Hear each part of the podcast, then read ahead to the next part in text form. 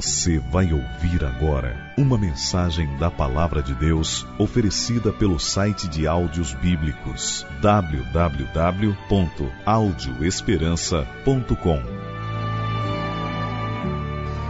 Chegou o momento de abrir a Bíblia, ouvir a voz de Deus e realmente fazer desse o melhor lugar do mundo. Você não sente assim? Quando a gente canta, quando a gente ora, quando a gente ouve a palavra de Deus, vem uma paz bonita que a vontade que a gente tem é não sair desse lugar. E quando a gente abre a Bíblia e ouve o que Deus tem para dizer, aí literalmente a gente faz como acabamos de cantar. Nós vamos aos pés do Salvador e o lugar se torna o melhor lugar do mundo. Eu quero dizer a vocês que essa é apenas nossa primeira reunião. E esse lugar que Deus está, que é o melhor lugar do mundo, a cada encontro vai ficar melhor ainda. E eu queria desafiar você a que não perca nenhum dos programas, nenhum dos programas. Venha participar com a gente. Eu tenho tido uma experiência pessoal que sempre me chama atenção. Cada vez que a gente tem um programa, em nome de Deus, para abrir a Bíblia e falar da palavra de Deus, e existem pessoas que precisam ouvir o que vai ser falado, o inimigo coloca algum tipo de atrapalho no caminho para que essas pessoas não venham. Quanto mais importante a pessoa é para Deus, mais dificuldades ela vai ter para ouvir o que Deus quer lhe dizer. Por isso eu queria desafiar você em todas as nossas reuniões. Não permita que uma ligação na hora de sair tire você da presença de Deus. Não permita que uma hora extra no trabalho, não permite que um mal-estar, não permita que nada que surge de repente tire você do melhor lugar do mundo, porque você tem uma bênção e você não pode perder essa bênção. E quanto mais você sentir que há alguma dificuldade para vir, entenda e lembre: tem alguém trabalhando para você não vir exatamente porque você precisa vir e Deus tem um recado para você. Venha, vamos ouvir juntos a palavra de Deus. Vamos receber juntos cada bênção que Deus tem para dar. Vamos estar juntos no melhor lugar do mundo. Abra sua Bíblia agora e vamos ouvir o que Deus tem a dizer para todos nós nesse momento. Deus tem um recado especial e ele está no Evangelho de São Lucas, no capítulo 6. Eu quero lhe convidar a abrir a Bíblia agora, São Lucas, capítulo 6, e ouvir o que Deus tem a nos dizer. Se porventura você ver que alguém perto de você, se observar que alguém ao seu lado não tem a Bíblia, na hora da leitura do texto bíblico, por favor, ofereça a Bíblia para a pessoa, porque a gente precisa ter sempre a segurança de que não é um homem que fala, mas as palavras usadas pelo homem realmente são as palavras de Deus. Lucas capítulo 6. Eu quero pedir a todos vocês, com a Bíblia aberta nas mãos, para que curvem a cabeça, fechem os olhos para nós termos uma palavra de oração. A gente vai tocar no que é sagrado agora, e para tocar no que é sagrado, nós precisamos da bênção de Deus. Feche os olhos, curve a cabeça, vamos orar pedindo que Deus abençoe agora o estudo da Sua palavra, para que esse seja realmente o melhor lugar do mundo. Vamos orar. Pai querido, nós estamos agora com a Bíblia aberta diante de nós. Nós queremos a tua bênção, nós queremos a tua orientação, nós queremos a tua palavra, nós queremos que esse seja o melhor lugar do mundo, porque nós queremos de verdade estar aos pés do Salvador.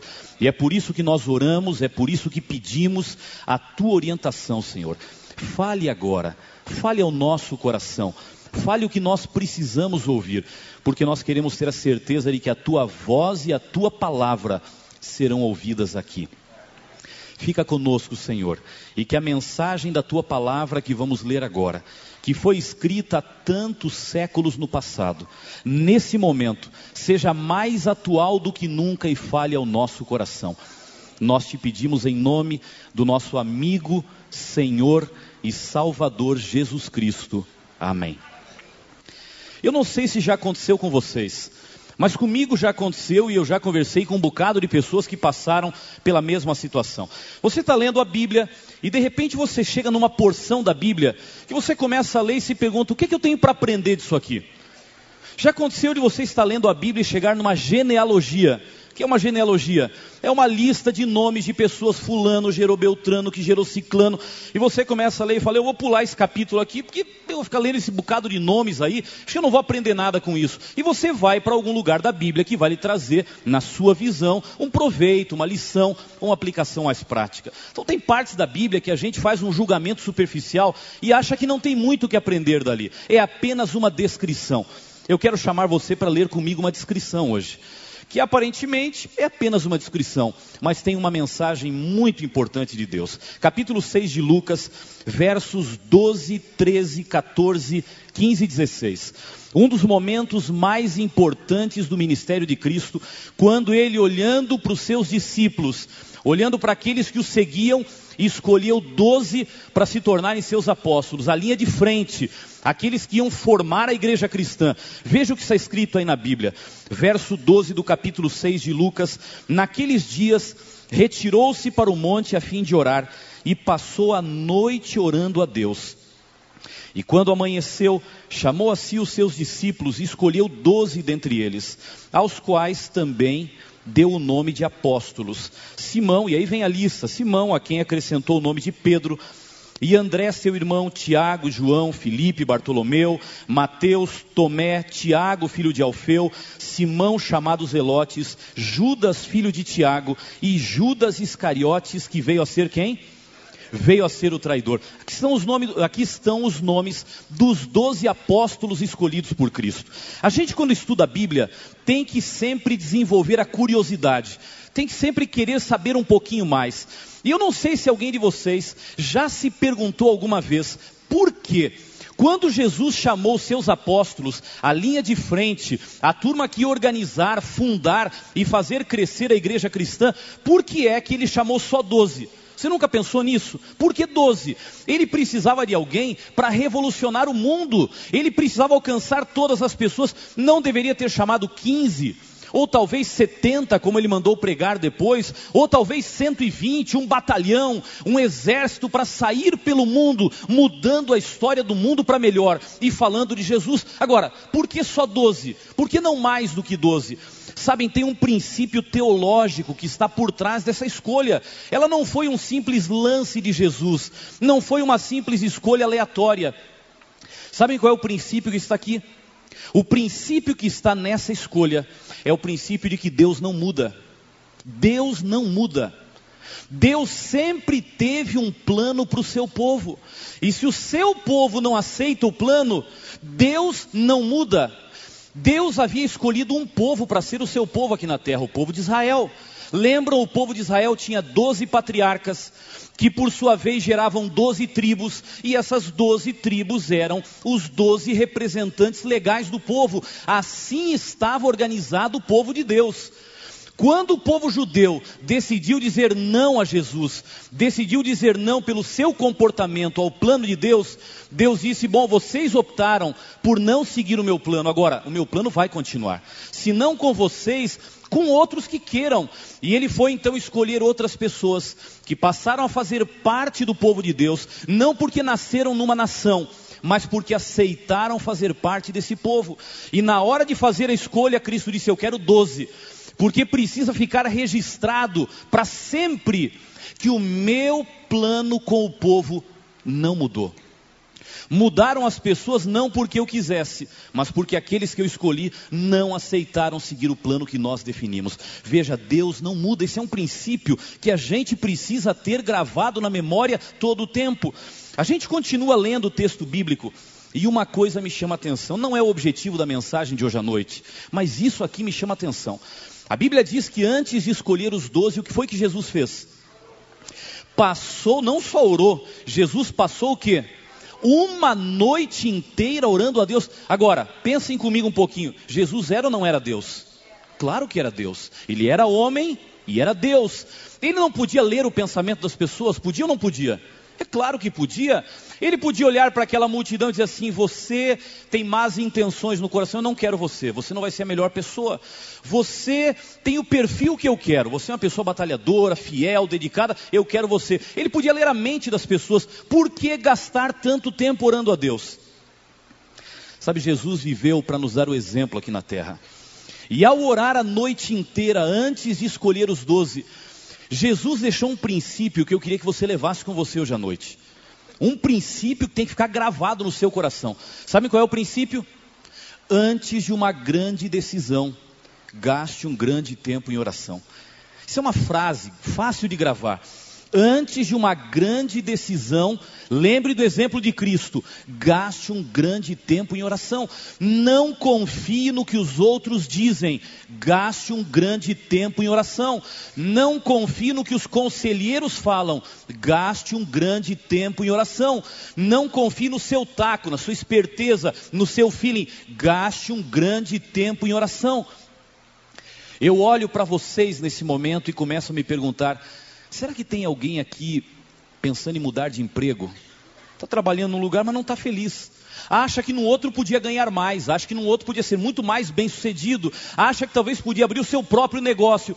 Eu lhe digo, antes de uma grande decisão, gaste um grande tempo em oração. Será que tem algum casamento aqui que está na corda bamba? Os dois estão aí, já não se entendem mais, e, e, já chegaram a colocar o divórcio como uma das possibilidades, e estão conversando, já não se olham muito, já não se dão a mão, os filhos já sentem que o clima não é o melhor dentro de casa, e parece que o casamento está indo na direção do precipício, não tem saída. Os dois já estão colocando esse sentimento no coração. Por favor, eu lhe lembro, antes de uma grande decisão, Gaste um grande tempo em oração.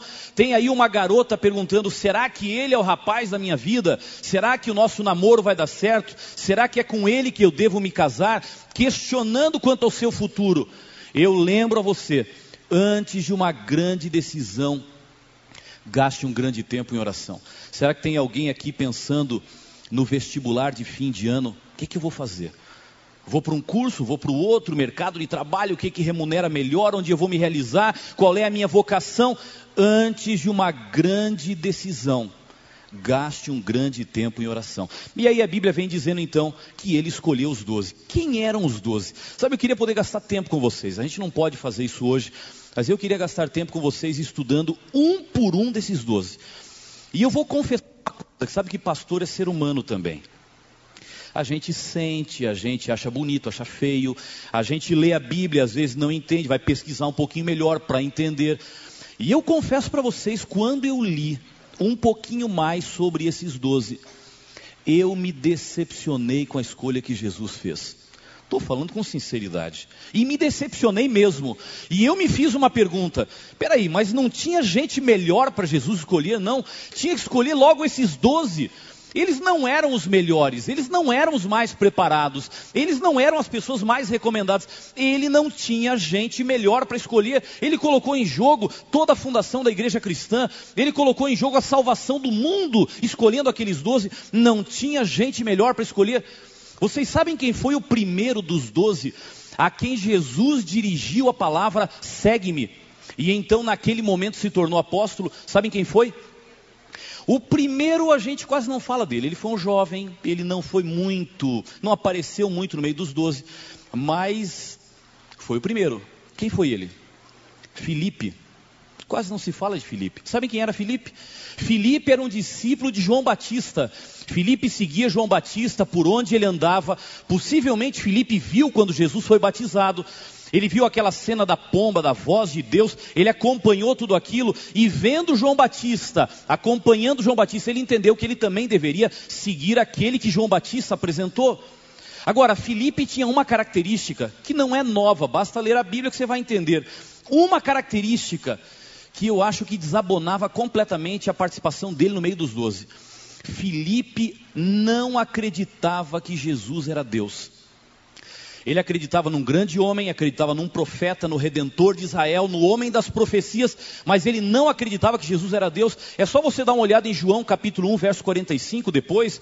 Filipe conheceu Jesus, correu para contar para Natanael e disse: Natanael, encontrei Jesus de Nazaré, filho de José, e ponto. Era essa a referência dele sobre Jesus. Ele não acreditava na divindade de Cristo. Ele tinha dificuldade para acreditar na verdade. Agora eu pergunto para vocês: não era arriscado colocar um homem desse no meio dos doze? É claro que era. Mas sabe o que é que a Bíblia nos diz?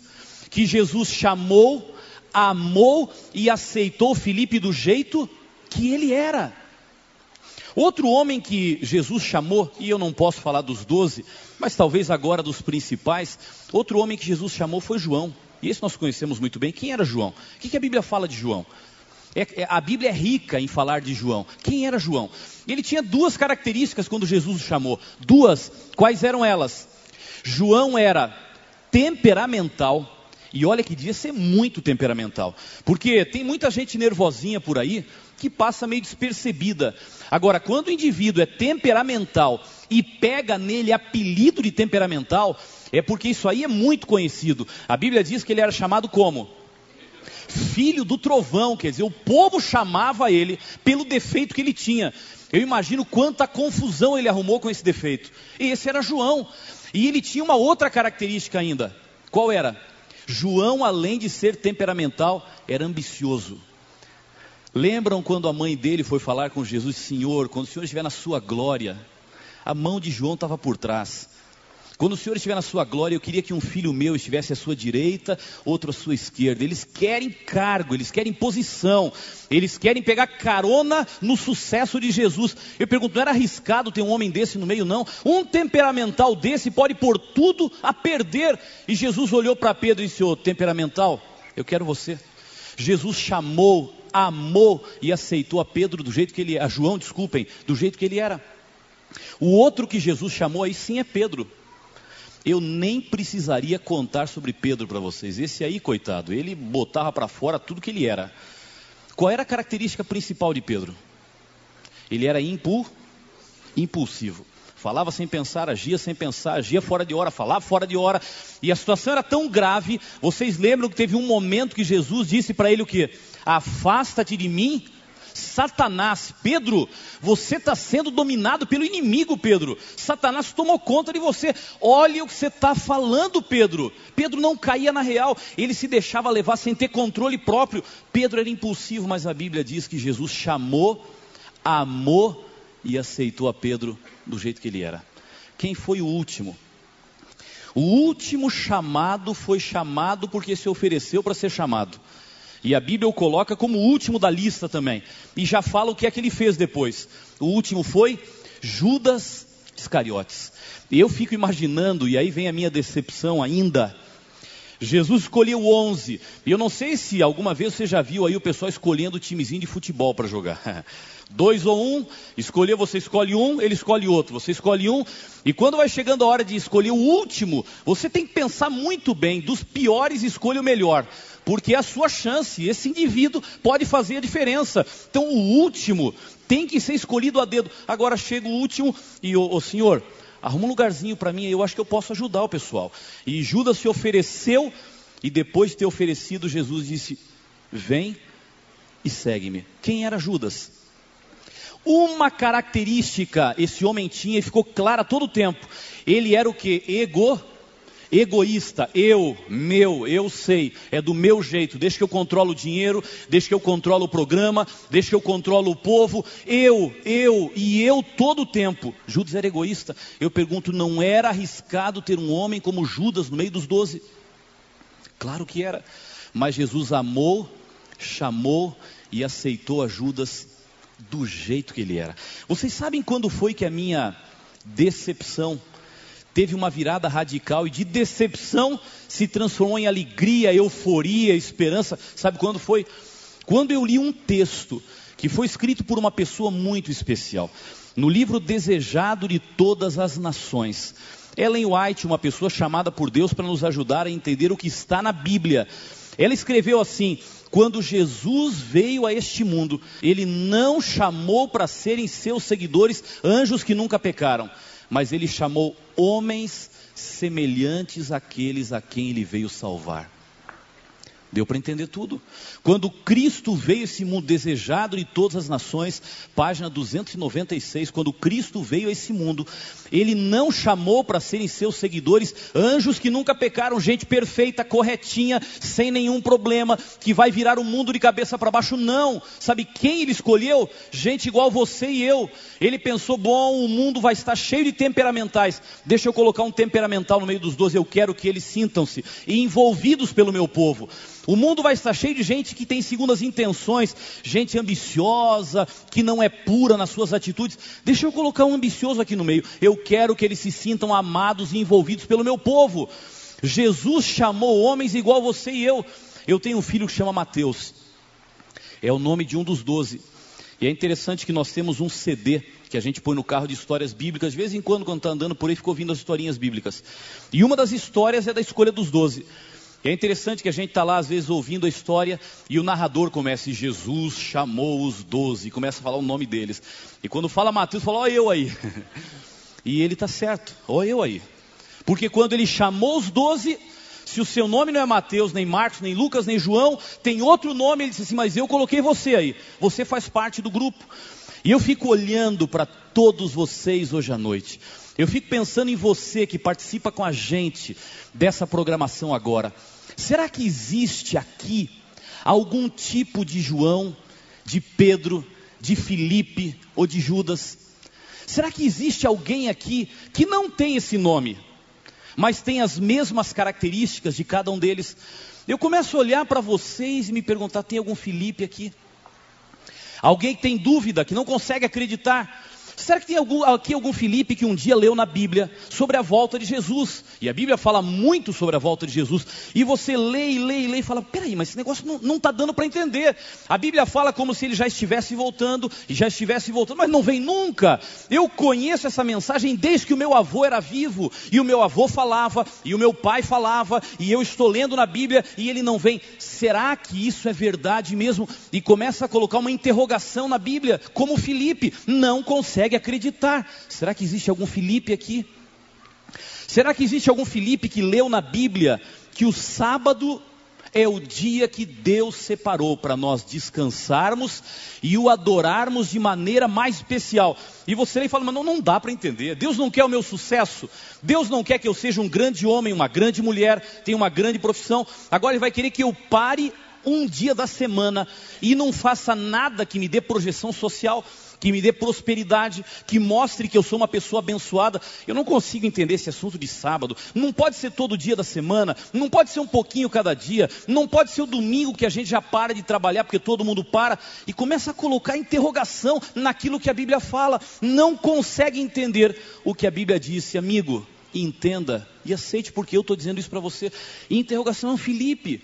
Quem sabe leu aqui na Bíblia que existem alimentos que a gente deve comer e existem alimentos que a gente não deve comer, porque o nosso corpo é um presente que Deus nos deu para cuidar. O Espírito Santo vive em nós. Então eu preciso cuidar daquilo que eu tenho, e eu só vou ter uma mente sã para entender a vontade de Deus se o meu corpo for saudável. Um corpo que é mal cuidado tem uma mente enfraquecida, e uma mente enfraquecida fica fechada à atuação do Espírito Santo de Deus. E a pessoa lê e fala: Mas não entendo, eu gosto, qual é o problema se eu gosto? Tem algum mal? Não vou morrer disso, não é condenado. A ciência diz que não há mal nenhum. Agora, por que, que eu tenho que parar de comer esse negócio? Não entende a Bíblia e começa a colocar uma interrogação naquilo que a palavra fala. Será que existe algum Felipe aqui hoje à noite? Se existe algum Felipe aqui, eu não vou pedir que você se manifeste, mas você sabe se você é um Felipe. Eu quero dizer para você, Jesus ama você. E quando ele chamou Felipe para estar lá no meio dos doze, ele queria dizer para você: Eu quero que você se sinta parte do meu grupo. Será que existe aqui hoje à noite algum João? Não João de nome. Será que existe aqui algum João de atitude? É até meio complicado perguntar isso, né? Será que existe aqui alguém temperamental e tão temperamental que está pagando um preço alto por isso? A turma já ri dele, gente que arruma confusão, fala palavras duras, perde amigos, está perdendo até a família. Você sabe que para descobrir uma pessoa temperamental, para descobrir até onde vai o temperamento de uma pessoa, você pode olhar para ela em três lugares. Sabe quais são? Primeiro, olhe para essa pessoa. Olhe para essa pessoa no trânsito. O santinho vira outra coisa se ele não controla o temperamento sai da igreja bonitinho, terno, gravata, santificado, que maravilha! Um carro cruza na frente dele na avenida, a cabeça já sai do vidro, aquelas palavras preciosas começam a sair da boca, não controla o temperamento. Trânsito, outro lugar, campo de futebol. Misericórdia. Aí é a prova mais complicada para descobrir o temperamento de alguém. E o terceiro lugar é o mais simples, dentro de casa. Todo mundo fora de casa parece anjo, mas a gente só vai descobrir se é anjo mesmo dentro da própria família. Será que tem aqui hoje algum temperamental que não resiste, que briga, quer partir para a confusão, quer enfrentar as pessoas? Eu quero dizer para você, temperamental, Jesus chamou a Pedro, para João, desculpe, para dizer: Eu amo você e eu quero ajudar você, quero você no meio do meu povo, vem do jeito que você está. Será que existe algum João aqui ambicioso? Gente que tem segundas intenções no coração, não faz nada de graça, não. Avalia muito bem se vai valer a pena fazer ou se não vai ganhar nada com isso. Se um colega de trabalho fala assim, você podia pegar aquele envelope para mim ali na outra mesa? Ele fala assim, não posso, estou muito ocupado aqui agora. Se o chefe chega e fala, você podia pegar aquele envelopinho para mim? Pois não, com licença, estou buscando rapidinho, está aqui, olha, à sua disposição. Espera aí, você não estava muito ocupado? Quer dizer que para o seu colega, você não pode. Porque seu colega é seu colega, não vai lhe trazer nada de benefício. Agora, para o seu chefe, se você faz, você vai ganhar. Segundo as intenções no coração, não é puro, não faz as coisas pelo bem dos outros. Será que tem algum João aqui ambicioso e com segundas intenções no coração? Jesus chamou João para dizer: Eu quero você no meio do meu povo. Eu te amo, eu te chamo e eu te aceito do jeito que você é. Eu pergunto: será que existe algum Pedro aqui hoje à noite? Impulsivo, que fala sem pensar, que fala o que não deve. Aquele tipo de Pedro que o pessoal está numa rodinha batendo papo. E quando o Pedro vem chegando, fala: pss, pss, pss, acabou, acabou, acabou, acabou, vamos mudar de assunto agora, porque ele está chegando aí. Se tem uma sala de aula, o Pedro levanta a mão, o professor fala: Pois não, agora rápido, por favor, ao ponto, porque fala demais e conta história que não existiu. Será que tem algum Pedro que não se controla, impulsivo demais? Eu quero que você saiba que Jesus chamou a Pedro para estar no meio dos doze, porque ele quer chamar você também, ele quer você no meio dos seus filhos. Foi por isso que ele chamou a Pedro. Mas a última pergunta é a mais difícil. Será que tem algum Judas aqui? Imagino que vocês olhem para mim e digam, pastor, vamos por partes agora. Olha, eu aceito ser Felipe, eu aceito ser Pedro, eu aceito ser João. Agora não vem com essa história de Judas. Aí também já está pelando demais, esse indivíduo aí foi complicado. Estão dizendo agora que ele, que ele não era bem o que parecia ser e que na verdade foi uma armação. Agora, me deixa fora de Judas, me põe nos outros três, mas me deixa fora de Judas. Esqueça o nome dele, esqueça o que ele fez, mas pense em quem ele era. Será que existe algum Judas aqui hoje? Alguém egoísta que quer o tempo inteiro olhar para si mesmo. Se uma pessoa conta, olha, eu estou sentindo uma dor de cabeça, você não sabe o que eu estou passando, porque o meu é o principal. Será que existe alguma alguma Judas aqui?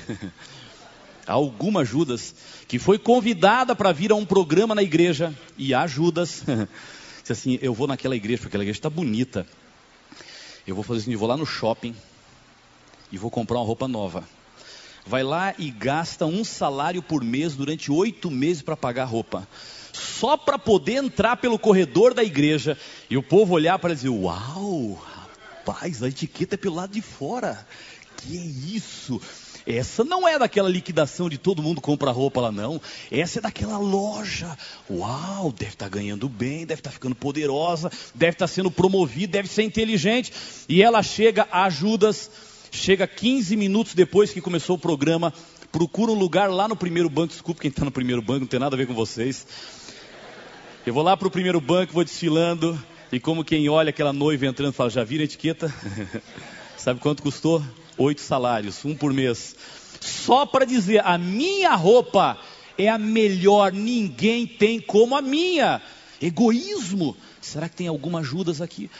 Será que tem algum Judas aqui que empenhou o resto da vida em prestação para pagar um carro, só para estacionar esse carro e todo mundo ia dizer: Uau, que carrão, meu amigo o negócio desse indivíduo deve estar arrebentando, deve estar muito bem, muito bem. Para comprar um carro, olha, eu acho que nessa igreja aqui, ele é o que deve estar melhor colocado financeiramente.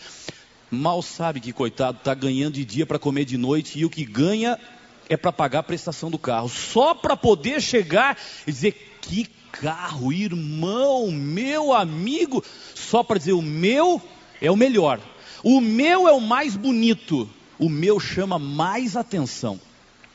Será que existe algum Judas aqui nessa noite, egoísta? Eu quero dizer para você, se você é como Judas, Jesus aceitou chamar Judas para dizer: Eu quero você no meio dos doze, eu quero você no meio do meu povo. Agora eu podia fechar a Bíblia agora e terminar essa mensagem como já estou quase fazendo. E eu terminaria dizendo o que a Bíblia diz. E dizendo o que se diz na maioria dos lugares hoje: venha como você está. Jesus te ama, Jesus te aceita, Jesus te chama. Este é o evangelho da palavra de Deus. Esse é o evangelho. Mas se você prestar atenção na Bíblia, o evangelho que diz, ele te ama, ele te aceita ele te chama, ele diz algo mais. Ele não termina aí. É aqui que muitas vezes terminam as mensagens, mas a história não termina aqui. A Bíblia não termina aqui. Olhe para a vida daqueles doze. E você vai entender uma coisa: eles foram chamados, eles foram amados, eles foram aceitos, eles foram envolvidos por Jesus. Mas ser chamado, ser amado e ser aceito não significa ser salvo. João era filho do trovão e foi chamado como filho do trovão, mas ele só encontrou felicidade, ele só encontrou salvação no dia que ele disse: Meu Deus, pega o filho do trovão nas tuas mãos e faz dele o que tu quiseres. No dia que João disse: Deus, eu entrego o filho do trovão nas tuas mãos, aí começou uma nova história na vida desse homem. E há muitos que dizem: Eu fui a uma igreja e me disseram: aceite a Jesus e sua vida será diferente. Não aconteceu nada comigo.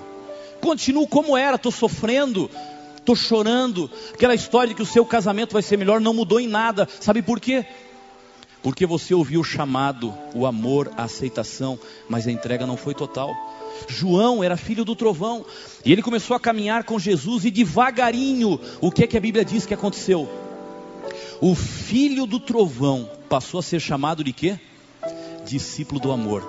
Você veja, não foi o ato de ser chamado, mas foi a entrega feita depois do chamado que mudou a história daquele homem. Deus não lhe chama para lhe manter nos seus pecados, Deus lhe chama para lhe transformar da vida de pecados que tem. Se você olhar para Pedro, Pedro foi chamado, foi amado, foi aceito e começou a caminhar com Jesus, mas ele não se entregava. Pedro passou três anos e meio com Cristo e não entregava o coração a Jesus, continuava impulsivo, foi chamado de, do nome do inimigo, ele não entregava. Sabe quando Pedro entregou o coração a Jesus? Três anos e meio depois, depois de ter negado a Jesus, depois que o galo cantou, vendo Jesus sofrer, Pedro envergonhado levantou os olhos. E a Bíblia conta em Lucas, no final de Lucas, capítulo 22, levantou os olhos e viu Jesus sofrendo. E quando ele olhou para Jesus sofrendo, Jesus olhou para Pedro. E é por isso que o inário adventista do sétimo dia tem um hino que diz: Seu maravilhoso olhar. É a história da vida de Pedro. Pedro olhou para Jesus, Jesus olhou para Pedro, e Pedro imaginava naquela hora que Jesus ia olhar para ele dizendo: Bonito, né, Pedro? Eu falei para você que você ia fazer isso. Ele disse: Não, eu vou morrer, mas não faço. Olha o que você acabou de fazer. Desculpe, eu preciso de gente mais comprometida. Não quero mais você, Pedro. Ele esperava um, um, um, um puxão de orelha de uma mãe num filho indisciplinado. Mas a Bíblia diz que Jesus levantou os olhos e olhou para Pedro como quem diz: Pedro, eu te perdoo mais uma vez. Ali Pedro fez a sua entrega. Três anos e meio. Mas ele não tinha feito a entrega. E por isso não tinha sido transformado. E a salvação não tinha batido a porta da sua vida. Se você olhar para Filipe, sabe quando Filipe entregou o coração a Jesus? Jesus nem estava mais na terra. Jesus já tinha subido ao céu. E quando o Espírito Santo desceu como línguas de fogo, aqueles que oravam, lá estava Filipe, e naqueles dias de oração que eles tiveram, pedindo o Espírito Santo, Filipe orou. E quando o Espírito Santo caiu sobre ele, como aos demais, ali Filipe fez a sua entrega e foi transformado. mais de três anos e meio com Jesus e ele não se entregava. Foi chamado, foi amado, foi aceito, mas continuava sofrendo as consequências da vida de onde Deus queria tirá-lo. Agora, se você olha para a história, você vê que Judas, ele foi chamado, ele foi amado, ele foi aceito, mas ele nunca se entregou. Morreu perdido e enforcado. Eu fico pensando hoje à noite quantos os que estão aqui dizem: Eu sou cristão, eu amo a Jesus. Jesus alcançou meu coração, eu ando com Ele, mas nunca fizeram uma entrega. Não fizeram a entrega. Não deixaram de lado as coisas que vinham na vida até aqui para dizer: Deus, eu quero começar de novo. Eu quero pôr a minha vida nas tuas mãos. Eu preciso terminar a mensagem dessa noite perguntando a você que está aqui: será que você não gostaria hoje à noite de dizer, meu Deus, obrigado porque o Senhor me chama, obrigado porque o Senhor me ama, obrigado porque o Senhor me aceita, mas agora, Senhor, eu quero fazer a minha entrega, eu quero ser feliz, eu quero ser transformado, quero ter uma vida nova, eu quero fazer a minha entrega. Sabe, em cada coração existe uma cruz e um trono. Se o eu está no trono, Jesus está na cruz. Se Jesus está no trono, o eu está na cruz. Quem está no trono e quem está na cruz do seu coração? Eu gostaria de convidar a Fernanda para cantar hoje à noite. E a Fernanda vai cantar um convite. A Fernanda vai cantar um chamado. Esse chamado não é para todos os que estão aqui. Esse chamado é para você, que agora está ouvindo a palavra de Deus que chega direto ao seu coração. Esse chamado é para você que entende que talvez você seja um Felipe, talvez você seja um João, um Judas, um Pedro. Esse chamado é para você que hoje entende, Senhor, obrigado porque o Senhor me ama, mas eu preciso fazer a minha entrega. Esse chamado é para você que precisa de uma vida nova a Fernanda vai cantar Venha como estás. Temperamental, ambicioso, egoísta, duvidoso, impulsivo. Venha como estás. Jesus quer entrada no seu coração. Por que você não abre então? Eu queria lhe dar a oportunidade nessa noite de escrever uma história melhor que a história de Judas. Não esperar tanto quanto Pedro nem quanto Felipe, mas quem sabe repetir a história de João. E enquanto a Fernanda vai cantar hoje à noite, eu queria convidar você que ainda não fez a entrega definitiva da vida a Jesus e quer aproveitar esse momento hoje. Eu queria lhe pedir para levantar aí onde você está e vir tranquilamente caminhando até aqui e ficar perto de onde eu estou ficar perto da tela onde você está ouvindo a mensagem nesse momento, para poder dizer: meu Deus, chegou a minha hora. Eu quero, eu quero ir, eu quero aceitar da maneira que eu estou. Pai, recebe o meu coração. Não tenha medo de ser o primeiro. Não olhe para você dizendo: quem sou eu? Eu não posso, não tenho como. Eu estou preso a algumas coisas que não, eu não posso mudar. Não olhe para aquilo que você é, mas olhe para aquilo que Deus pode fazer em você. Ouça esta música. E enquanto a Fernanda canta, por favor, em nome de Deus, levante-se e venha até aqui para fazer a sua entrega.